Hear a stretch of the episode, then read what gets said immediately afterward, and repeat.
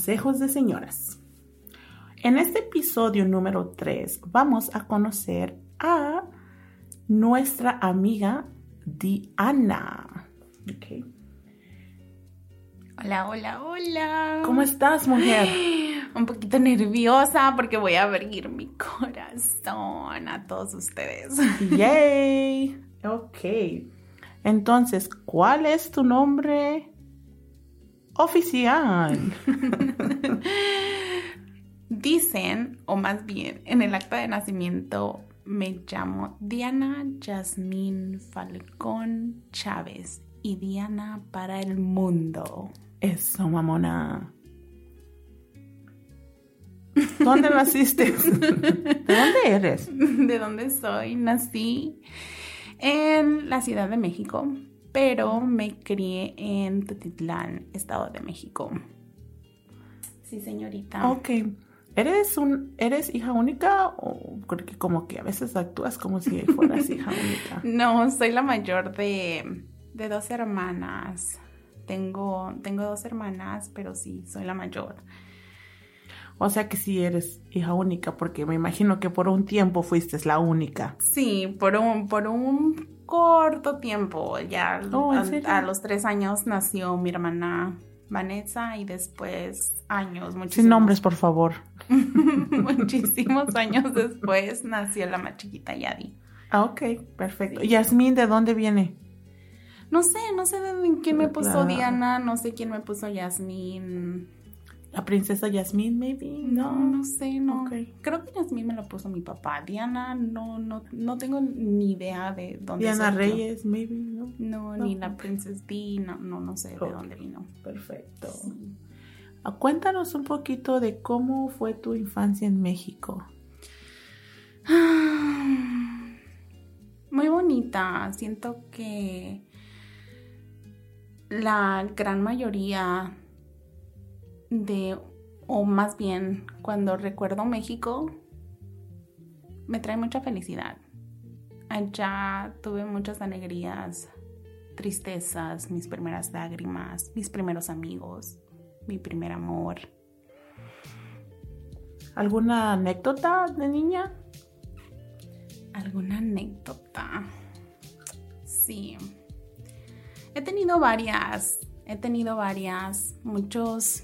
He tenido de amigos. He tenido de ¿Cuántos familia. amigos tienes? En México ¿O ten- tenías en tenía México? un grupito de amigos. Tenía un grupito de amigos. Éramos dos niñas y éramos casi puros varones. Pero en el grupo de, de la primaria éramos dos niñas y como cinco, diez, diez varones. Y pues salíamos a jugar, íbamos a la escuela juntos y todo. Pero sí, como te digo, tenía momentos con ellos bonitos y también tenía momentos con mis familiares, también que ya con el tiempo les seguiré diciendo. ¿Eras Pero- fresa o eres fresa? Eh, creo que Creo eres, eres pas- fresa, ¿no? no, pasé por fresilla. mucho. Pasé de Mamoncilla. rebelde, era mamona, era fresa y era darqueta. Vámonos, cabrón. ¿Puedes creer eso? Y ahorita no, No. no, ni Eras tengo dark. ni idea. No, no sé ni qué soy, pero sí. Pero yo creo que era de lo mismo, tratando de buscar mi identidad Sí. y tratando de, de ver quién era. ¿Ya sabes quién eres? Ese es para el otro episodio. Sí, yo creo que sí. Ok. Entonces, ¿alguna anécdota de niña? Te voy a contar una triste. Uh, no Sí. me hagas llorar tan temprano. Una triste para, para seguir con, con la historia que te tengo que contar. Había, había una vez. Ahora. Era en un diciembre o un día de reyes. Se ponía una bodega en afuera de la comercial mexicana y era de juguetes. Entonces un día mi mamá nos llevó a que viéramos lo que íbamos a encargar del Día de los Reyes para poner en nuestras cartas. Entonces, una vez íbamos mi hermana, mm, creo que la mediana iba mamá y yo, y yo me separé de mi mamá para ir a ver a los demás juguetes.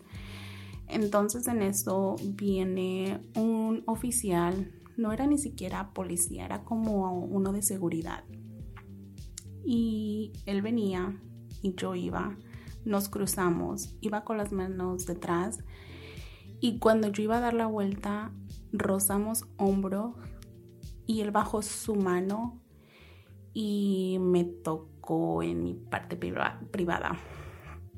Obviamente no supe qué hacer, me frisé. Corrí con mi mamá y no le quise decir nada en el momento. Creo que hasta apenas dos años atrás le dije de esa situación y me dijo que por qué no le había dicho. Y obviamente pues yo en ese momento no sabía qué hacer, sentí que no me iban a creer, sentía, iba yo con mi mamá sola, mi papá estaba en Estados Unidos y no sabía qué hacer. Entonces yo le decía, mamá, vámonos, ya no quiero estar aquí, mamá, vámonos. Entonces mi mamá todavía tardó como 5 minutos, 10 minutos, pero esos 5 o 10 minutos se me hacían eternos. Entonces yo volteaba cada ratito para ver si el señor venía y nada más se me quedaba viendo con unos ojos que todavía tengo en mi, en mi memoria. Este, y así pasó el tiempo, y, pero eso fue algo triste que todavía sigo recordando. Mm. Y ya, y ya pues así pasó. Muy difícil, ¿verdad? Este, y, ¿cómo te sientes ahorita ya de adulta? Pues no sé, siempre estoy así como en la defensiva de, de los hombres o también trato de a veces no, ni siquiera me he visto tan provocativamente por, por lo mismo. Siento que esta, esa situación me trae como, como recuerdos o me hace sentir así como de, y tú, tú tuviste la culpa, no te vistas así, no provoques a los hombres o, o, algo así. ¿Y nunca has buscado ayuda? No, nunca. Siempre he trabajado yo con mi... Sola. Mi mente. Oh, bueno, este, ¿y cuánto tiempo viviste en México?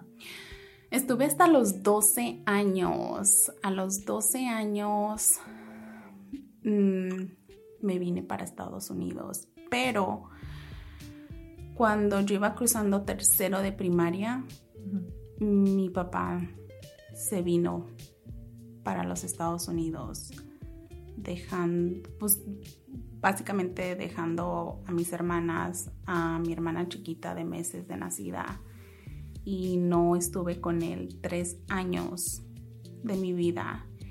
Y obviamente por eso también cuando pasó eso lo, lo de la tocada, también no quería decir nada porque pues obviamente mi mamá y yo estábamos solas y no, no, no me sentía respaldada por, por una figura paterna. ¿Crees que te hizo falta? Mucho, mucho, mucho. En esos tres años. En esos tres años. Y para ser honesta, nunca.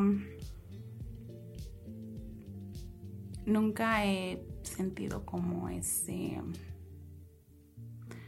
Ese amor de papá. Ese. Si tengo así como un problema o, quiero hablar seriamente con, con mi papá, siempre lo toma de a juego o siempre lo toma de chiste o no sabe cómo, cómo llegar a lo que quiero decirle. Entonces siempre se me ha sido muy difícil. Y yo creo que todo empezó desde ahí, desde que nos dejó. Y no le estoy echando la culpa, sé que él tuvo que hacer lo que tuvo que hacer para estar yo aquí platicando con ustedes hoy. Pero sí me hizo falta ese, ese amor de papá cuando me peleaba, cuando necesitaba un consejo de un hombre, de papá, el abrazo de un papá, sí, sí lo necesité mucho. Y solo fueron tres años que no estuviste con él, ¿verdad? Ya de ahí nunca jamás. Sí, tres años y ya después cuando vine para acá a los Estados Unidos, cuando él mandó por nosotros, iba yo cruzando sexto de primaria, ya me había graduado de la primaria, ya para entrar a la secundaria recibí la noticia de que me dijo mamá, ¿sabes qué? Nos vamos a ir a buscar a tu papá. Mi papá había arreglado todo para con un coyote para cruzar por la frontera. Entonces, dejé todo, dejé escuela, dejé amigos, mi casa, dejé cultura, mi lenguaje. Era un cambio radical para entrar a un mundo desconocido. Eh, ¿Y cómo cruzaste? ¿Este, ¿Ilegal o ilegal? Eh, vamos, vamos. Mi papá había dicho que íbamos a cruzar por línea, o sea, legal, o sea, con papeles buenos, pero no eran de nosotros. Entonces, el trato era así, pero ya esta historia la contaré luego porque es una historia que hasta el final, o sea, no sé cómo corrí con suerte no, o mis hermanas, pero es una historia como muchas, muy, muy, no sé, es, yo creo, creo que es única, pero les quiero redactar y decir que ese día yo me traje el disco pirata de Maná de Jaguares en mis calzones. Era rockera. Pero sí, me traje eso. Y ahora con un solo clic nada más las puedo bajar en, del internet de YouTube. ¿Quién iba a pensar, no? ¿Quién iba a pensar que, que años después íbamos a poder hacer esas cosas? Pero sí, eso, eso me encantó que haya traído el disco de Maná en mis calzones. ¿Te dolió dejar México? Mucho, yo creo que hasta la fecha de, del día de hoy todavía me sigue, me sigue afectando. Pero sabes que a veces me pregunto y digo, no sé qué haya sido de mí. No sé para dónde me haya llevado la vida. Porque como quieras o no, o sea, este país sí te da oportunidades. Y se vive mucho, mucho mejor que en el país de uno. Porque cuando se, vive, digo, se vive mejor porque tienes las oportunidades de trabajar y tener dinero, pero en lo otro, o sea, yo creo que los mexicanos lo tienen mucho mejor allá. O sea, salud mental, salir, o sea, todo. Caminar. Pero pues es que como creo que es como 50 y 50. Sí. Entonces no puedes tener toda la vida, o a lo mejor sí, pero no, no, no Yo siempre he dicho que no puedes tenerlo todo en la vida. No he encontrado ese balance, no he encontrado ese intermedio. Mm. Entonces, si alguien sabe ese intermedio, por favor, díganos. Avísenos, queremos platicar contigo, ¿cómo le hiciste? ¿Cómo le hicieron? Ok, llegaste aquí, cruzaste y entonces, ¿cómo te fue aquí? La escuela. Eh, ¿Llegaste aquí a qué edad? A los, a los 12, años. Cuando ya iba a empezar lo mero bueno allá en primero de secundaria. Lo mero bueno, lo mero bueno, ¿cómo? Yo salir por las tortillas sola, ir a fiestas sola, no sé. Es que la vida en México, la, adolescencia es como más chingona ya. Yo siempre he dicho que en en México la infancia, la adolescencia se vive mucho mejor que aquí. Sí. Mucho, mucho mejor. Entonces ya iba a empezar lo mero bueno para mí. Dije, no, ya va a empezar la secundaria, ya va a ser otro rollo, pero chin, ¿sabes qué? Arregla todo, que nos vamos. Entonces, pues a esa edad, fíjate, yo todavía lo veía como un juego. Pero cuando llegué aquí, o sea, todo estaba padre, un bus amarillo, unas escuelas comparadas con las de México era de como de paga aquí, o sea, unas escuelas súper con lockers, con lunch integrado, bla, bla, bla. Pero a eso súmale que no tenía nada de inglés a los 12 años. Y lo único que tenía de inglés era una canción de Tatiana, Pollitos Chicken, Gallina. La eso, mamona. Y con eso me la llevé. Entonces. Disclaimer, disclaimer, si no nos van a borrar. Ah, no, con el paso del tiempo iba aprendiendo inglés, iba poniendo películas con subtítulos, las repetía una y otra vez. Y hasta la fecha mm, todavía siento que tengo que aprender muchísimo, Por tanto español como inglés. Porque ahora ni de aquí ni, de, allá. somos, amiga. Pues ni modo. ¿Qué le dices a esa niña de 12 años que acabo de llegar de México? Te pregunto porque ahorita conozco a dos niñas que acaban de llegar de México. ¿Qué, les, qué le dirías a esa niña de 12 años que no hable el idioma? Que no se dé por vencida, que no pierda su esencia, que al final del día el tiempo cobra factura y que al final del día todo eso un día tiene su recompensa. Que siga luchando por sus sueños, que siga luchando día a día y que trate de ser mejor día a día. no por los demás, sino por ella misma. Ok, y ya después que pasaron los años, pasaste middle school, llegaste a la high school, que aquí es como que decides... La prepa. La prepa, ajá, la prepa. Decides a dónde vas a ir, tus amigos que se van a quedar para unos para toda la vida, otros para no toda la vida. Y este, pues, tu high school, ¿cómo fue? A lo, al ninth grade. Bueno, pues ahí empieza creo que otra parte de mi vida muy importante porque en el 9 conocí a mis 14 años, conocí al amor de mi vida, Salvador, mi amigo, mi confidente, mi nene. Oh, tu nene, ahora.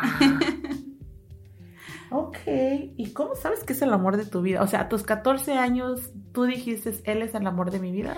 Fíjate que lo... No tu primer amor. Mm, no. El amor de tu El amor de mi vida. ¿Cómo sabes qué es el amor de tu vida? En ese momento no, no sabía. Pero ahora ya lo sabes. Ajá, lo vi en ese momento y dije, ¿quién es ese chavo? Tiene que ser para mí. y sí, o sea, yo le gusté, empezamos y um, el día de hoy sé que es el amor de mi vida porque puedo puedo confiar en él. Puedo contarle y ¿sabes qué? Puedo ser yo.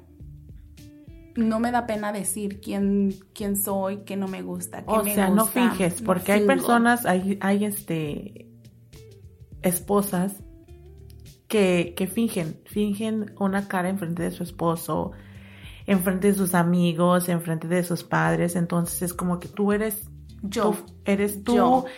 con tus amigos, con tus papás, con, con, tu esposo, eres, eres, tú eres real, o sea, no, no, tienes filtro con él. No, y él me ha conocido en los, en los momentos vulnerables, en los momentos tristes, enojados y en los momentos que a veces dices, no quiero que nadie me vea así.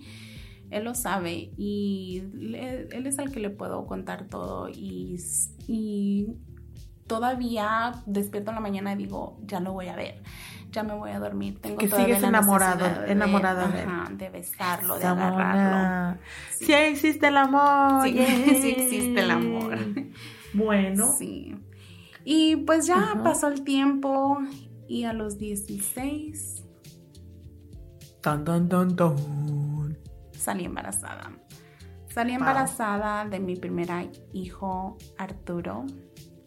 Fui una teen mom, me gradué no me gradué en ese año, pero todavía seguía. ¿Sí te graduaste?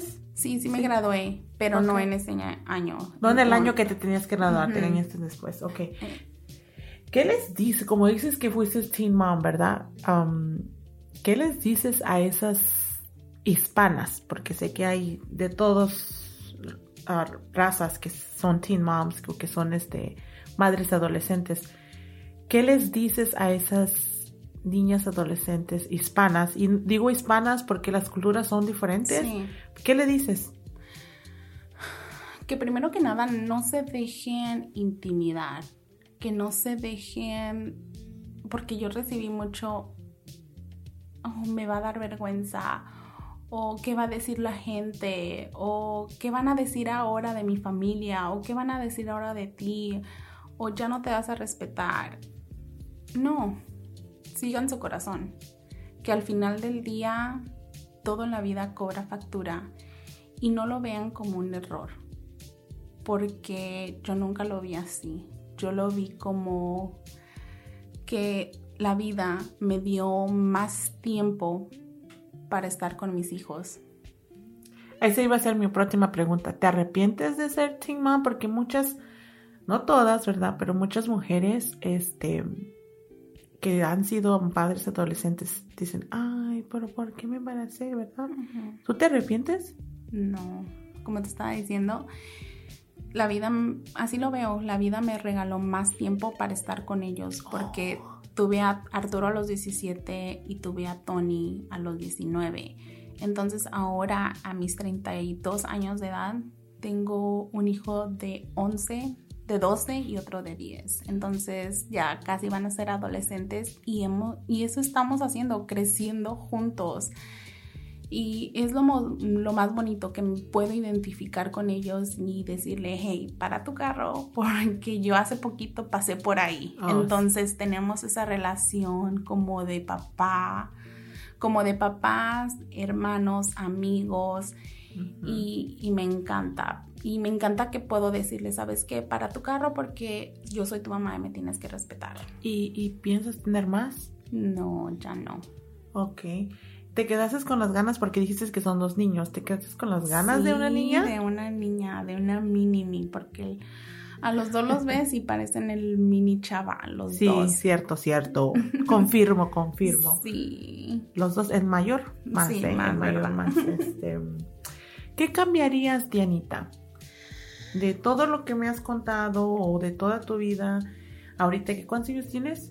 32. Ok, ¿qué, qué cambiarías? ¿Cambiarías algo? Si no, no. Creo que no, porque no te estuviera contando todo lo que haya pasado y no me haría la persona que soy ahorita y no me hubiera dado la, no sé cómo llamarlo, sabiduría, la vida para, para estarte hablando ahorita hoy en un micrófono y abrirme con personas y que sepan esto de mí. ¿Algo más que quieres agregar?